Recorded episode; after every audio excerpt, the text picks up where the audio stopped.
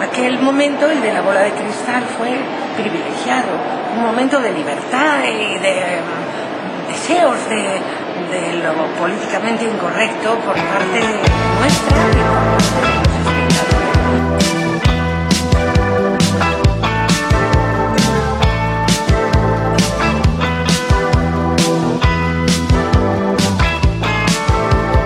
estaba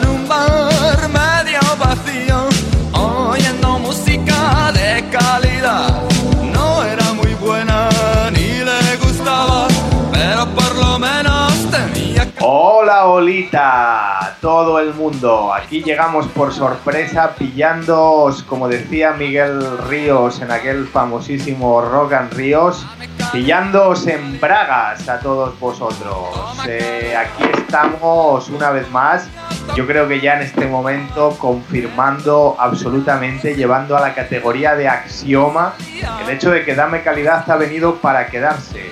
Estamos aquí cada dos semanas indefectiblemente, llueva o haga sol, contra viento y marea, enfrentándonos a quien haga falta, pues aquí estamos nosotros trayéndoos a vuestros oídos directamente, metiéndolo, digamos, con, con apretando fuertemente la música, aunque no la queráis, aquí estamos para darosla la calidad, porque sabemos que hay veces en que el público en general, un poco embrutecido por el por la, falta de calidad que hay ahora, la rechaza, pero aquí estamos para meterosla hasta el fondo, aunque no queráis. Aquí presente Leina Cibro y a mi lado, como siempre, Antoine Duanel. ¿Qué tal, Antoine? ¿Cómo estás? ¿Qué tal compañeros, amigos que nos escucháis y nos seguís? Por un momento pensé que no ibas a darme paso jamás y que querías hacerte, hacerte el único y exclusivo eh, comandante de esta nave que está adquiriendo, como tú, como tú bien dices, la periodicidad que siempre nos, nos echaron en cara que no íbamos a conseguir alcanzar. Y aquí estamos una vez más, nos hemos impuesto unas cotas de exigencia a la altura de nuestros, nuestras personalidades. Y entonces hemos preparado un programa que creo que va a hacer las delicias de los más entendidos y de aquellos que se van a ir sumando poco a poco porque quieras que no vamos a ir agarrando vamos a ir agarrando nuevos nuevos escuchantes como ya bien decíamos en, en otros continentes. Dime qué sucede No, no, que iba a decir yo que fíjate si estamos comprometidos con nuestra causa, que hasta hemos madrugado para hacer el programa y todo, ¿eh? bueno yo realmente no decía, que decía Enrique Urquijo en, en la canción En la calle del olvido, hasta hubiera trabajado. Yo estaba dispuesto a todo para tenerte conmigo, hasta hubiera trabajado. bueno yo de hecho nosotros estamos dispuestos a todos para llevar esto adelante, que hasta hemos madrugado, señores, algo inédito en nosotros. ¿eh? Bueno, bueno, bueno. De hecho, quizás se nos entremezcla lo que es la vigilia con, con el no haber dormido. Como bien hacía referencia en algún programa anterior, hemos cerrado muchos bares. A veces no sabemos si estamos cerrando si estamos abriendo. De lo que no hay duda es que vamos a abrir hoy un gran programa con aquella promesa que en un número anterior hicimos sobre el rescate de una versión de un grupo que por el que aquí nuestro compañero Leina Cibro siente una especial predilección, que es Rico, la escisión surgida de Nacha Pop a través de Nacho García Vega en formato LP, con aquel homónimo disco con el que se presentaron. Sacaron un single por el que sentimos un especial aprecio, que se llama Descaro y que incluye una versión muy particular, ¿no, Dani? Leina Cibro. Sí, sí, sí, sí, claro que sí. Con esto además eh, ya lo estamos diciendo, Rico se convierte en el grupo del que más canciones han sonado en nuestro programa, algo que yo creo que habrá que solucionar. ¿eh? Tendremos que poner alguna más porque si bien a mí Rico me gusta mucho, bueno, yo creo que hay grupos que se merecen más que se repitan las canciones. Bueno, incluso, incluso se merecen algunos aparecer, ¿no? De hecho, que no, no hay hueco para todos. Hay hueco para todos. grupos que tienen que aparecer todavía. Pero en el caso de Rico, sí, el single se llama Descaro. Tú, como siempre, dentro de tu vasta discoteca, cuentas con él físicamente en vinilo, me lo estás enseñando ahora. Además, es muy curioso porque Rico, ya contando con que, sabiendo que en el futuro, haciendo una pronosticación, sabiendo que en el futuro su single se vendería en las tiendas de los chinos, sin ninguna duda. Correcto, correcto. Ya pone descaro en letras, bueno, en letras japonesas, ¿no? Pero bueno, como a nosotros nos parecen todos igual, japoneses y chinos, pues También se abrieron al mercado islámico y al mercado ruso. O sea, realmente es que Nacho García Vega se le quedaba corto lo que es la piel de toro, ¿no? Entonces necesitaba expandirse. Eh, yo lo he visto por ahí por el telediario que en los campamentos del Estado Islámico en Siria se escucha mucho el single de, de Descaro. Y ¿Como método de tortura o método de tortura o realmente deleite, deleite o placer? No, les gusta, les gusta. Además, les gusta precisamente esta versión que vamos a poner en la que, pues un poco con el signo de los tiempos, eh, pues ponen un rap, ponen un rap en el single que no es precisamente un rap de Joe MTV Rap, sino es un rap hecho por un señor que se llama Benjamin Barrington.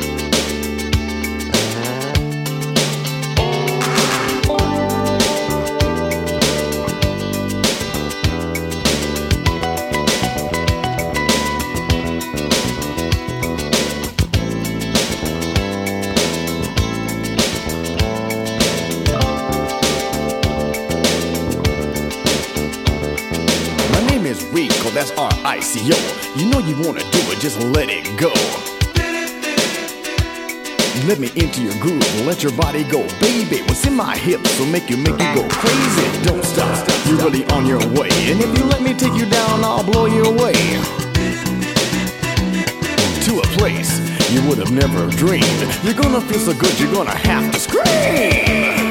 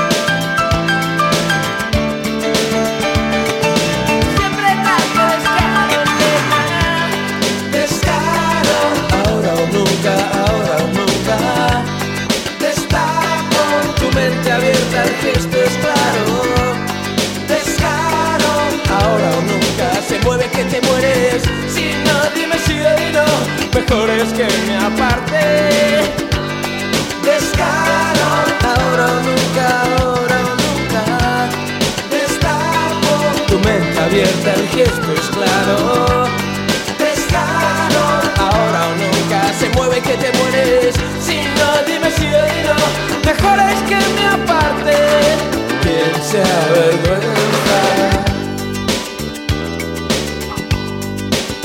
Hey, you did just fine. For your very first time. Descaro Wanna go again?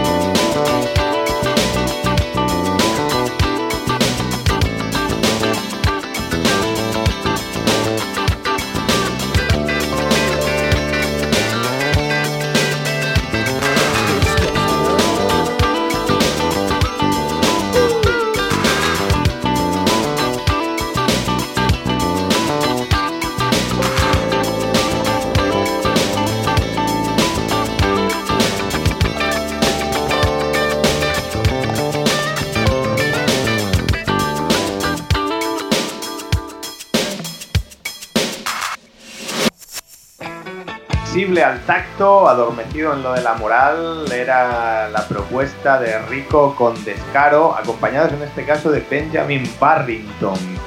Que, bueno, estoy completamente flipando, porque aquí Antoine Duanel, eh, cuando yo digo que su discoteca es más grande que el laberinto de Borges, eh, no estoy hablando baladí. Aquí Antoine Duanel acaba de sacar nada más y nada menos que el, lo que parece el disco completo o el maxi. El maxi single. You'll Never Fall, You'll Never Fall, tú nunca caíste, Benjamin, que tiene una fotito muy curiosa. Bueno, para todos aquellos que estéis conectados en, en- con la webcam que tenemos en la página web, podéis seguir en directo este programa que estamos haciendo y poder comprobar visualmente toda la información que estamos aportando. Benjamin sacó un maxi single, You'll Never Fall, del que guardo un grato recuerdo porque el gran musical de los 40 principales retransmitía el concierto el domingo por la mañana eh, desde Linares de Seguridad Social y adivina quién estaba como telonero, nuestro amigo Benjamin haciendo las delicias de las quinceañeras. Entonces eso fue un ataque directo, ¿no? La discográfica quiso meterlo como nosotros metemos la calidad en el oído de nuestros oyentes.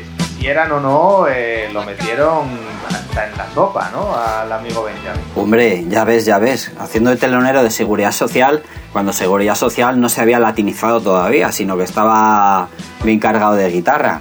Pues sí, hombre, una campaña promocional bastante intensa.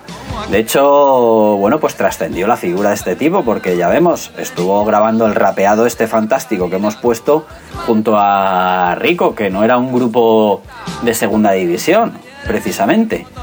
También Pero bueno, luego él donde triunfó relativamente fue en televisión. Yo creo que todo el mundo, si alguien no sabe todavía de quién estamos hablando, pues si le decimos que estuvo en Sí. Ponte las Pilas y que luego estuvo en varios programas de televisión española, pues ya lo reconocerá.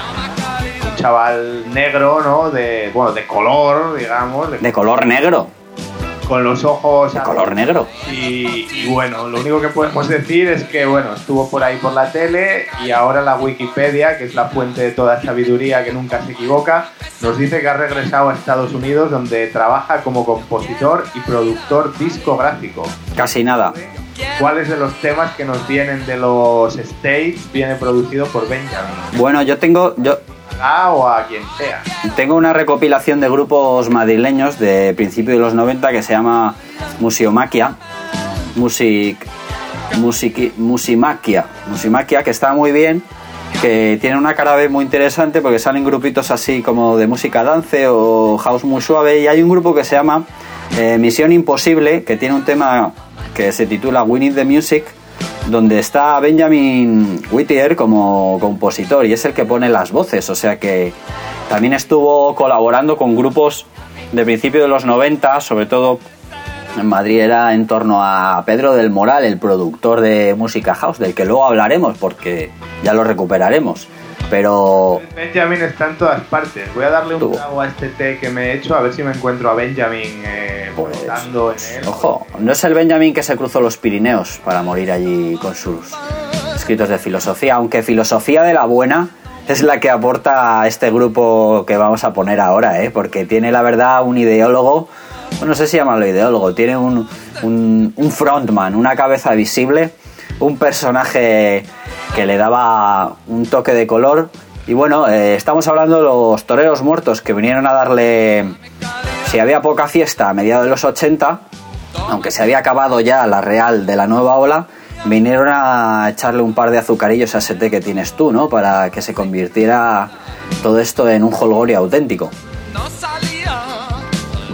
Grupo que sí, por supuesto aportó, digamos, un punto de, de cachondeo también dadaísta que yo creo que era, que era necesario. Eh, si te parece, vamos a escucharlos y luego comentamos. ¿Cómo se llama la canción?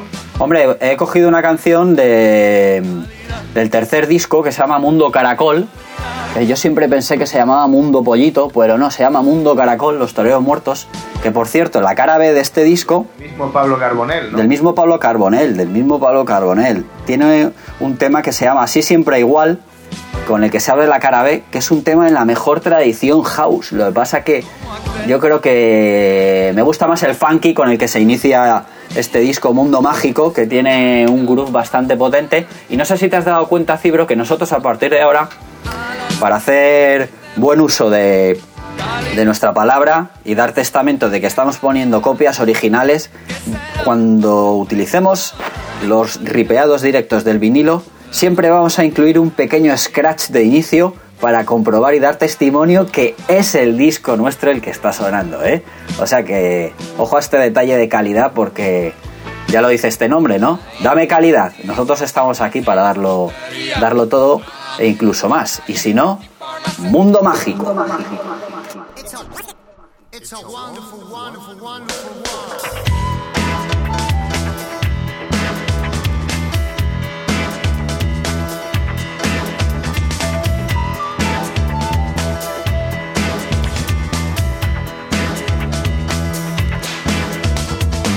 Vivimos en un mundo mágico.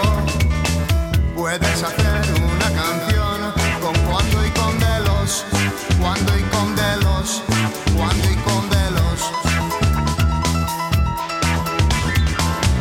divertido estar aquí. Puedes hacer una canción con cerillas y farolas, colillas y farolas, conciertos y farolas, conceptos y farolas, gorilas y farolas,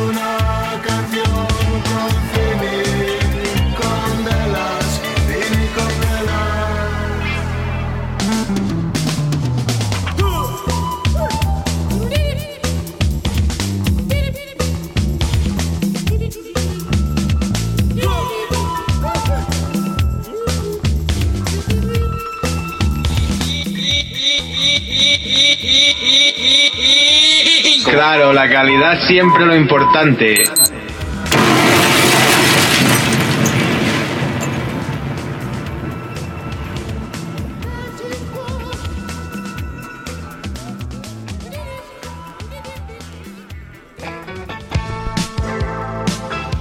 Estos eran los toreros muertos que venían desde el mundo mágico proclamando la diversión como, como estandarte de una música que se basaba ligeramente en toques de la orquesta Mondragón y sobre todo el irreverente mundo de Madness.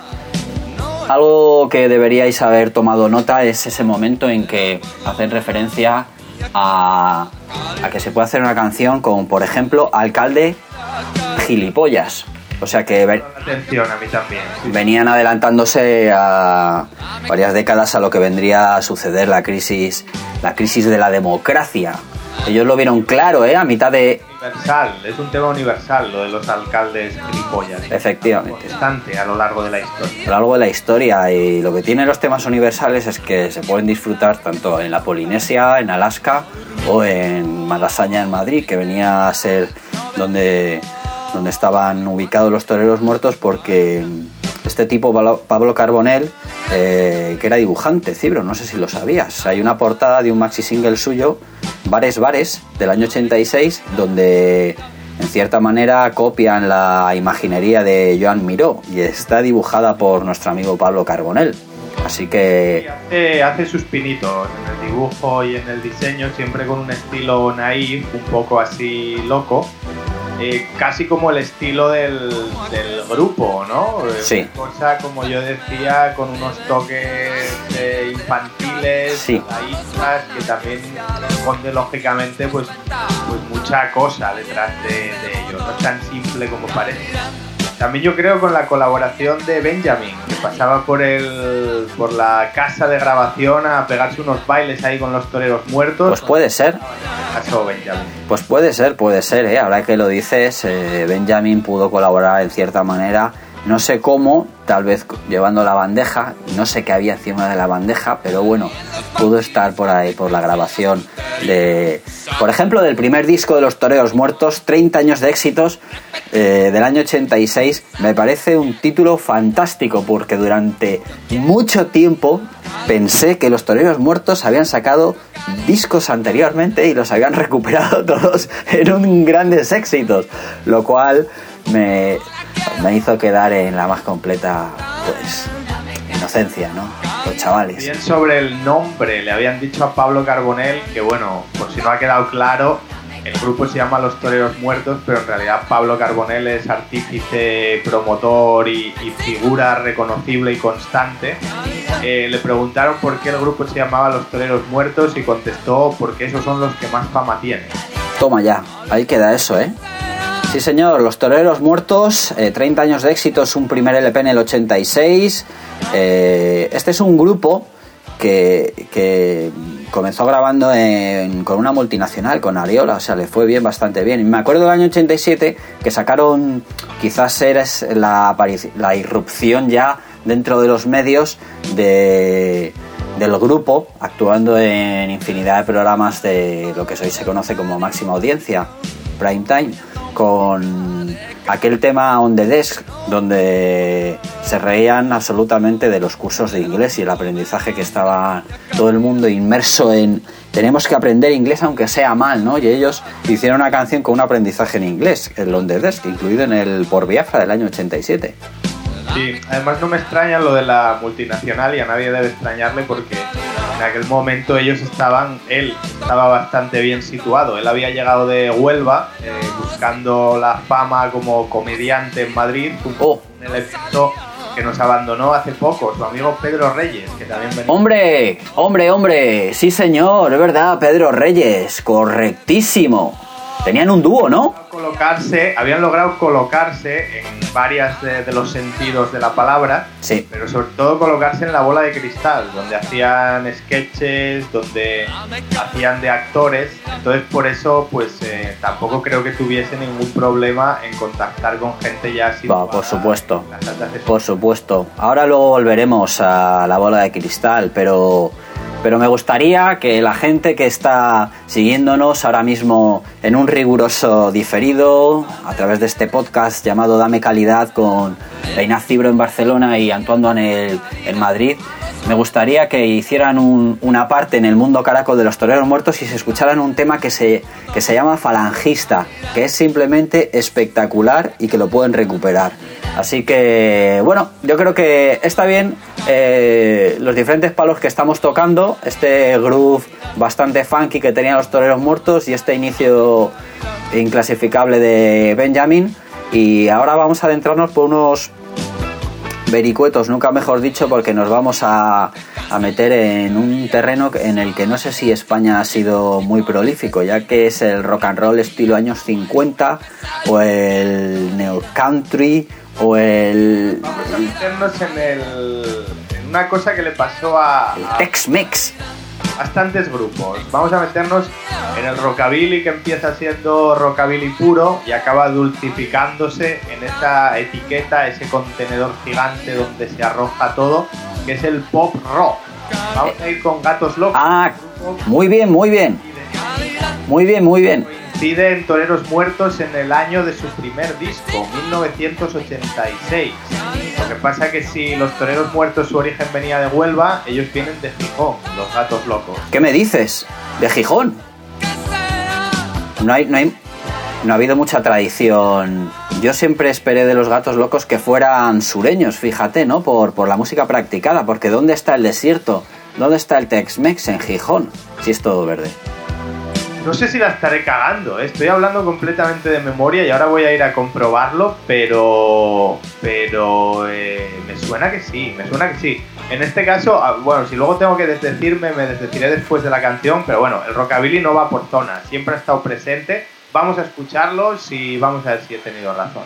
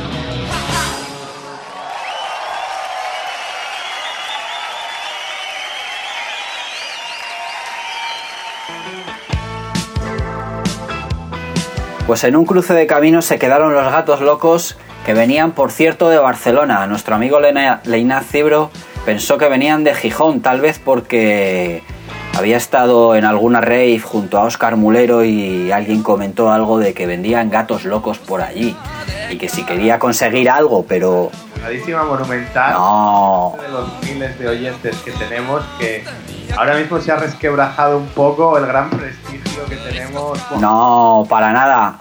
Ha quedado reafirmado. No, no sé por qué, no sé por qué desde el momento, mira, eh, llevo pensando esto además desde los años 90 en los que escuchaba esta canción, Cruce de Caminos, y me quedé con que no sé por qué pensaba que eran son catalanes, los gatos locos, y lo que sí es cierto es lo que decíamos, empezaron siendo haciendo un rockabilly más clásico, pero poco a poco fueron yendo hacia esta fórmula comercial que a mí no me desagrada, llegaron a sonar potentes y les pasó esto que a mí me parece, o sea, me atrae la historia de estas bandas. Parece que sí, parece que sí, llegan a tener eh, uno o dos singles potentes que se llegan a escuchar, Claro. que la gente Mm. casi casi los reconoce y de repente se van para atrás y desaparecen. Esto fue lo que pasó con ellos. Eh, tenían uno primero que era Corro hacia ti, que se escuchó bastante en las radios. Después vino este cruce de caminos. Y no sé qué pasó, que no lograron, eh, o sea, gatos, pero no lograron sacar las garras y agarrarse a, a lo que era la, la cima. Y vino una ola y se los llevó. Un caso, un caso muy similar al de las gatas negras, ¿no? Que también compartieron 15 minutos de fama y se las llevó la primera, la primera ola. La primera ola que agarraron Gatos Locos en el año 86 fue la, la inclusión dentro del catálogo de grabaciones accidentales Gasa, que era un sello independiente muy potente surgido en torno al grupo Esclarecidos, de, que llegó a comprarles la primera maqueta por 20.000 pesetas, lo cual es un gran negocio para Gasa, del que vendieron 15 Es decir, 20.000 pesetas de las de antes. de la, de la época. Y con esas 20.000 pesetas de la época hicieron 15.000 copias de venta, lo cual ya se traduce a, a mil pelas cada copia, pues suma y sigue, ¿no? Sacaron un segundo, y un dato interesante es el segundo disco de Gatos Locos, que venía siendo, que venía siendo, eh, pues una práctica de Tex-Mex y de Rockabilly, mm, con contrabajo, con una, como bien pone, según hemos leído, semibatería. Semibatería es no una batería al completo, sino estas baterías que tocan de pie, ¿no? Que forma que la fiesta no, no, no se para en ningún momento, están ahí dándole y moviéndose continuamente. El segundo disco está producido por Carlitos Segarra, para que nos hagamos una idea de la onda, la onda, donde estaba, ¿eh? Carlitos Segarra. ¿Y de dónde es Carlitos Segarra? De Barcelona, Cibro. De Barcelona, como los gatos locos. ¿De dónde viene el siguiente grupo que vamos a poner? O más que grupo, es una agrupación, ¿no? Era como. El siguiente grupo que vamos a poner era como una especie de, Dream Team o mini Dream Team de, de la modernidad surgida en torno a los primeros 80 o mediados de los 80. Una cosa así. Una cosa así va a ser lo que vamos a poner a continuación. Estoy completamente perdido. El fallo de los gatos locos me ha dejado fuera de onda y no, no soy capaz de recordar lo que íbamos a, a poner ahora. A- aclárame tú, por favor. Bueno, eh, esto, esto es lo que sucede cuando madrugamos. Esto confirma perfectamente que madrugar, o sea, no nos ayuda ni nos beneficia y a quien madruga, madruga Dios le ayuda, eso será dentro del credo tardofranquista o neocatólico. Credo de dame calidad. El- Sí, sí, sí que lo es, hombre. No pasa nada. Nosotros estamos aquí potentes, fuertes, disfrutando del, del sol. Mira, yo estoy disfrutando ahora mismo del mismo sol que iluminó a los gatos locos en sus correrías por la ciudad. 15 minutos. Con, hablábamos antes de la bola de cristal y ya lo estoy recordando. Y ahora es un momento de volver a hablar de tan excelso programa por el que babosean todos los nostálgicos de los 80. Correcto, correcto, sí. La, puta plaga del siglo XXI, los nostálgicos, pero bueno, nostálgicos o no, Hombre, a ver, se hizo ¿Qué- ent- ¿Nosotros qué hacemos? Vamos a de- este es un momento importante. Este es un momento importante para definir el, el leitmotiv por el que surge Dame Calidad. Para recordarlo, Cibro, nos- a nosotros no nos mueve la nostalgia. A nosotros nos mueve la arqueología, que es una práctica mucho más elevada. Son cosas eh, completamente distintas. La nostalgia es la sensación eh, sin ningún tipo de crítica hacia el pasado, la sensación de que el pasado fue perfecto y la tristeza de que ese pasado nunca vaya a volver. Y la arqueología, como tú bien has dicho, es el estudio de ese pasado con sus cosas buenas, con sus cosas malas, con su crítica, con su ensalzamiento, pero todo en su debido momento y analizándolo con frialdad y reconociendo que si bien hubo cosas buenas, también ahora pues hay cosas que no están mal. Por ejemplo, la posibilidad de que estemos grabando esto en dos ciudades diferentes. Pero bueno, volvemos a lo que decíamos, La Bola de Cristal, un programa hecho por Lolo Rico en los, en los primeros 80, un programa infantil que, que ahora mismo es ensalzado por gente que en su puta vida vio ninguno de los programas. Vamos, vamos a intentar corregir un poco el lenguaje ya que la audiencia nos van a poner parental advisory lyrics, o sea que controla. la boca con jabón, nos van a desinfectar, como decía, como decía Poch.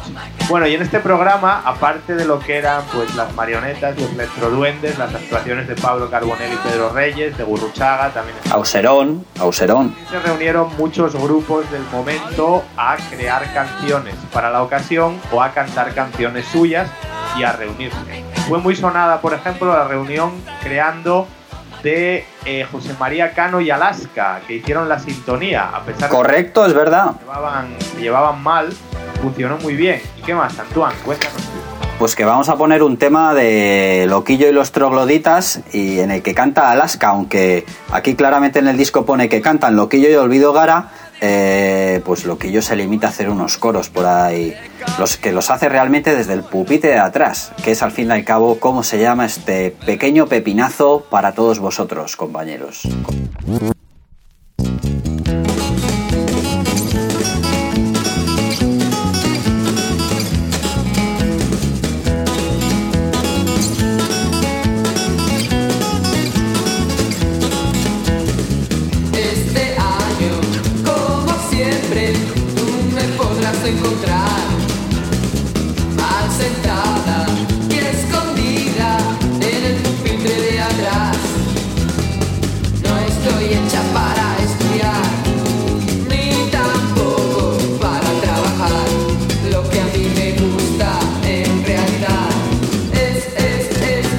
Es, es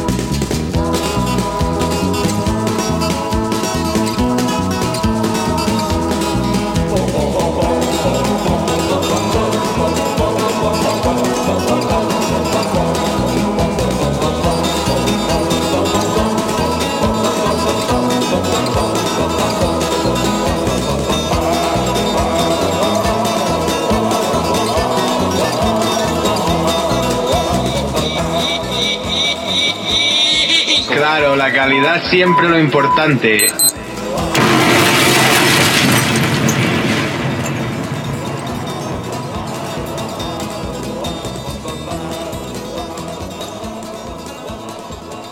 El ilustre José María Sanz al frente de Loquillo y los Troglos con su compañero de, fatigas, eh, Sabino Méndez, en este tema en el que canta Olvido Gara y donde ellos, eh, Loquillo, realmente, eh, pone que canta, pero realmente lo único que están aportando son unos coros desde el pupitre de atrás. Estamos hablando aquí, eh, Cibro y yo, de, de que la canción Abracadabra, conocida como La Bola de Cristal, está compuesta por José María Cano, el que fuera muchos años después gran compositor de la ópera Luna. Fijaros, ¿eh? Y compositor de ópera, casi nada. Es una historia bastante curiosa. Efectivamente, esta canción que fue la sintonía de la bola de cristal, que tiene esta bola que a todo el mundo le mola, que es bastante conocida, tiene una historia detrás, porque con los años la cosa se ha ido diluyendo, todos ellos han pasado a vivir en este Olimpo donde se llevan bien, pero en el momento entre Mecano y Alaska y los Pegamoides había una grandísima rivalidad. A pesar de que todos venían de familias acomodadas y podríamos decir fijas, eh, los Pegamoides acusaban a Mecano de ser niñitos de papá eh, y, y bueno, pues no se llevaban bien directamente. Y bueno, por circunstancias en este disco para el programa de la bola de cristal colaboraron. José María Cano compuso la canción, Alaska la cantó y fue una de las que mejor salió, lo que incluso llegó a hablar de la posibilidad de que colaborasen más. Es decir, de que María Cano, ya fuera del proyecto de la bola de cristal, escribiese más canciones para Alaska o de que incluso ella se extinguiese de los pegamoides y colaborase con él directamente. Uf, eso sí, Esto tiró para adelante, nada, nada. una historia curiosa. Es una historia curiosa, sí. Eh, hay una canción interesante eh, de Alaska en este disco que recomendamos a todos nuestros escuchantes que es Vacaciones Infernales. Es un tema bastante interesante. Invierno en invierno se pasa mejor. El infierno en invierno se pasa mejor. En el infierno siempre se pasa mal, aunque algunos artistas nos intenten confundir y, co- y convencernos de lo contrario, ¿no? Pero no es un sitio, no es un sitio agradable. Antes de que nos vayamos, el disco de la bola de cristal, eh, en realidad, eh, por mucho que se acusase a Mecano, las composiciones que mejor salieron fueron las de José María Cano, pero por ahí estaba también Kiko Veneno, que tampoco lo hizo demasiado bien. No incluye, este disco no incluye, por ejemplo, a Kiko Veneno ni tampoco, sí que incluye a Santiago Auserón. Sí, Sueños de televisión, porque esa canción a mí me gusta mucho, la de Sueños de televisión. no, esto no está, no, eso no está. Eh, Mira, esa tenemos que ponerla en algún programa, que está muy bien. de Kiko Veneno, No, no, de Santiago Auserón, la de Sueños de televisión. Sueños de televisión. Kiko Veneno, interesante también esa aportación, ¿eh? Eh, y hay una cosa interesante, es que si es una canción, La bola de cristal, Abracadabra, compuesta por José, Mar- José María Cano, eso quiere decir que está cobrando derechos de autor. Y precisamente esa es la canción que se sigue manteniendo, se sigue reeditando y se sigue en cierta manera radiando. O sea que pasadas las décadas le está reportando beneficios de algo que, como tú dices, pues fue un matrimonio de conveniencia o, o no sabemos muy bien. Ha sobrevivido, yo creo, esa y la de No se ría, no se ría de la bruja avería. Esta yo no sé quién la compuso. Esa la cantaba, Auserón, pero la compuso él mismo. no lo sé. Esta, esa canción en concreto no figura en este disco. Sí, sí, sí, no se ría. Dejadme, compañeros, un momento que es que esto estamos haciendo en directo. O sea, estas son las cosas que tiene el directo. Y lo bueno del directo es la frescura que tiene y no se ría. Canta Olvido Gara, pero la compone Santiago Serón. Lo que sucede es que muchos de estos temas luego, cuando salían eh, en el programa, eh, se hacía un videoclip o, o se modificaba lo que era... Aquí canta Olvido Gara, pero en la televisión todos la recordamos porque cantaba Santiago Serón. O sea, son cosas un poco maleables, ¿no? Como maleable va a ser bueno, ha sido realmente eh, la trayectoria del siguiente grupo que vamos a poner, Cibro, ya que vamos a dar un salto de gigante y vamos a pasar de este mm, rockabilly, rock and roll, al punk más feroz o más Bueno, pero trash, más casposo, más... tampoco. Pero mira, lo podemos relacionar de manera muy fácil. Lo podemos relacionar Clarísimo. con Olvido Gara, Alaska, que va a ser de nexo de unión entre uno y otro. Y vamos a decir que si por un lado estaba colaborando con Cano, pues por el otro lado aquí colaboraba con, bueno, lleva colaborando toda su vida con Canut, Nacho Canut, Bazooka, Bazooka Canut. Ah, Como, ah, mira, como le acusaban precisamente los mecanos, Nacho Canut, el hijo del dentista del rey, porque decía, esto lo decía Ana Torroja. Decía, estos que nos acusan de ser niños de papá, decía, además con razón, ¿eh? Aunque Ana Torroja parezca que es difícil que tenga razón, decía, esos que nos acusan de, ser hijos de papá, que son el hijo del director eh, Berlanga y el hijo del, de- del dentista del rey, claro, que eran Carlos Berlanga y Nacho Canut, y Alaska, que era hija del embajador de México, ya que como para acusar a los otros. Casi nada, ¿eh? Casi nada. Pero Nacho Canut, aparte de estar con Alaska, ha llevado proyectos paralelos. Tuvo durante un cierto tiempo Los Vegetales, que era un grupo con el que pretendían emular la energía de los Ramones. Los Vegetales no llegaron a grabar disco oficialmente y luego Jamás. Los Vegetales, siguiendo con la estela, sí crearon Intronautas, que es el grupo que vamos a poner ahora. Intronautas que nos viene ahora con una versión muy interesante de una canción que se llama La Noche Dibujada La noche inventada. La noche inventada. Que la vamos a poner y luego vamos a comentar también la cosa que tiene, tiene bastante miedo. ¿Te parece si la escuchamos?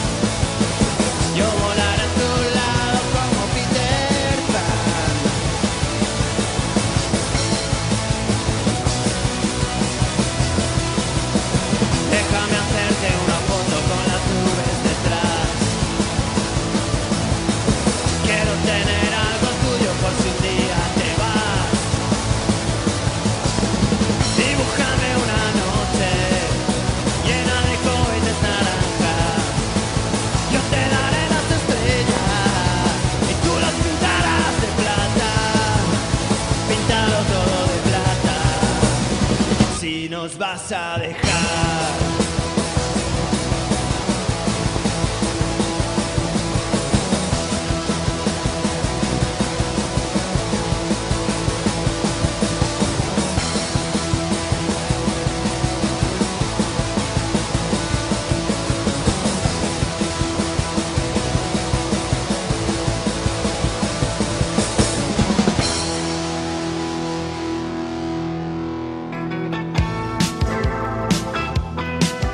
Intronautas en el año 93 comenzaron a andar desde Albacete, el sello es Picnic, un lugar donde se cobijarían muchos de los grupos de aquello que, vino a llamarse a mediados de los 90 el Tonti Pop. Pero ahí estaban Intronautas porque hacían un punk que recordaba clarísimamente los inicios de Caca Deluxe, a los Ramones, con esta versión de Family, La Noche Inventada, un tema delicioso, un original espectacular, publicado en Elephant, que venía a ser también cobijo de muchos de los grupos del pop eh, ligeramente naif, por llamarlo de alguna manera, pero sin ningún tono despectivo. Eh, aquí estaba Nacho Canut, que venían de Los Vegetales, un grupo que no llega a sacar en vida ninguna grabación y que tuvo que morir para que le recordaran a través de una reedición en Subterfuge, otro lugar común junto a Elephant y a Spicnic en Albacete. Este tema en el que Canut ha estado aquí dándole un poco de caña a las guitarras no estaba mal, no estaba mal, la verdad, ¿no, Cibro? Pues no, y además eh, en sonido tampoco se diferencia tanto en la base de, del rockabilly, ¿no? Porque precisamente ese ritmo que tiene detrás de, de- de plato caja, plato caja, se parece bastante al ritmo rockabilly, lo que pasa es que luego le añaden las guitarras machaconas.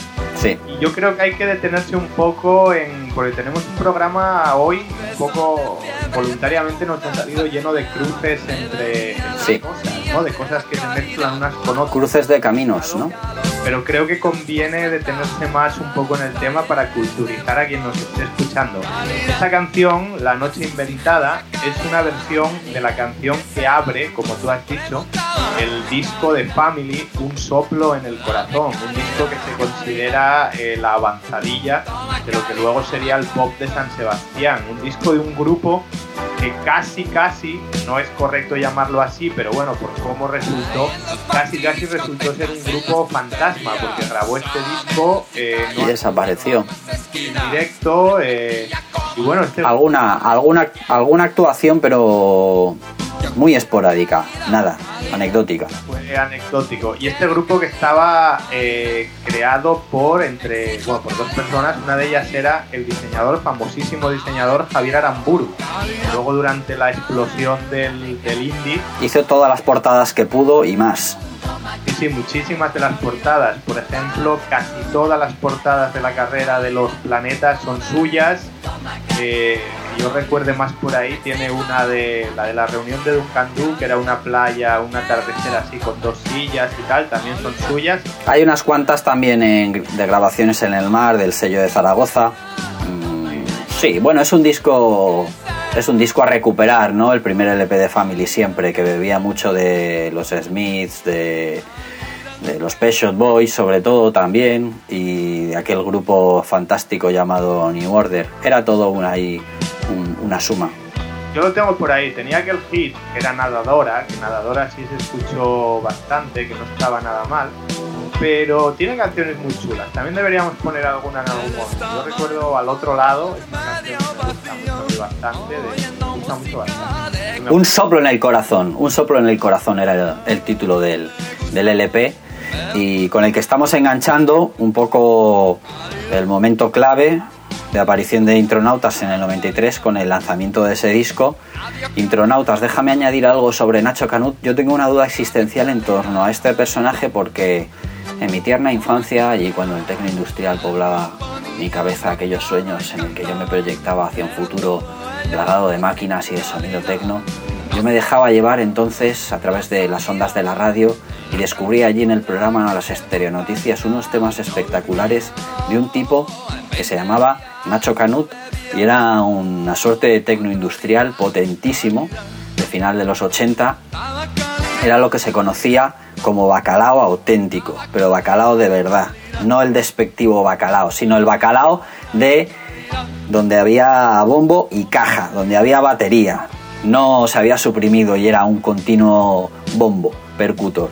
Y entonces había un tema que se llamaba Aparato en dificultades, increíble, y había un tema que no sé cómo se llama, que lo pinchaba hasta la saciedad Chimobayo en la época, con unas guitarras industriales de la leche, que era bestial.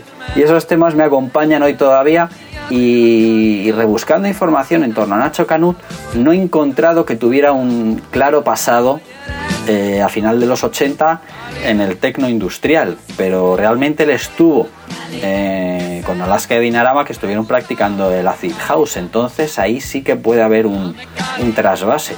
Lo que pasa que A mí no me encaja nada, ¿eh? Puede que sea otro. Otro Nacho Canut, ¿no? En la, en la piel de toro, en la época, ¿tú crees? Sí, porque es que es cierto lo que tú estás diciendo, que ellos estando en la última época de Dinarama, a partir de lo que fue Fan Fatal, sí que se metieron hacia el acid house, pero aún así, aunque vayan hacia la música de baile, sigue habiendo una gran diferencia entre el acid house y el industrial que tú estás diciendo, con lo cual me extraña, me extraña que sea. Pues nos quedaremos siempre con la duda hasta que hagamos una, le hagamos una entrevista. Lo que no va a quedar duda es que vamos a aportar un final de fiesta espectacular con un grupo que confeccionado para esta grabación, ya que vamos a poner a un tema que se llama All Right Now, que va a ser, es y será siempre la versión de aquel grupo de 1970, ¿no? No sé si te acuerdas de, del grupo liderado por Paul Rogers, que luego cantaría con Queen. Free. Sí, señor, el All Right Now cantado con Dope Pose en un rapeado bestial, acompañado por los Nikis, otra formación de la que no habíamos puesto, pero sí ha hablado mucho. Y ojo, fibro este detallito, la guitarra corre a cargo de un amigo nuestro, de nuestro amigo Miguelez. Lo sabía, lo sabía, porque toda esta gente también son satélites del mundo Alaska Canut Y estamos ante alguien que ya es para nosotros un amigo, Luis Migueles, admirado, querido en este programa y el que siempre es un placer ver las cosas que hace por aquí, verlo aparecer cual si fuese Benjamin. Efectivamente, estamos hablando de la época en la que estaban metálicos, ¿eh? estamos en 1990. Este es un proyecto muy interesante de RSP que habían sido los productores del disco del Fan Fatal de, de Alaska, o sea que nos está quedando todo muy circular. RSP era un grupo de productores donde estaba Pedro del Moral, del que hemos hablado antes con Benjamin, con el Winning the Music, con Misión Imposible. O sea que es todo un, un centrarse en torno a diferentes cruces de caminos, como nos han propuesto los gatos locos. Y yo creo que nos va a quedar muy chulo este final del programa con los Nikis y Dope Pose y este All Right Now Cibro. Así que si quieres despedirte de toda nuestra audiencia, Pues ha sido un grandísimo placer pocas razones que sean mejores para madrugar que el estar aquí compartiendo con todos vosotros la música, los cruces y esta grandísima red que es la música en español. Rap.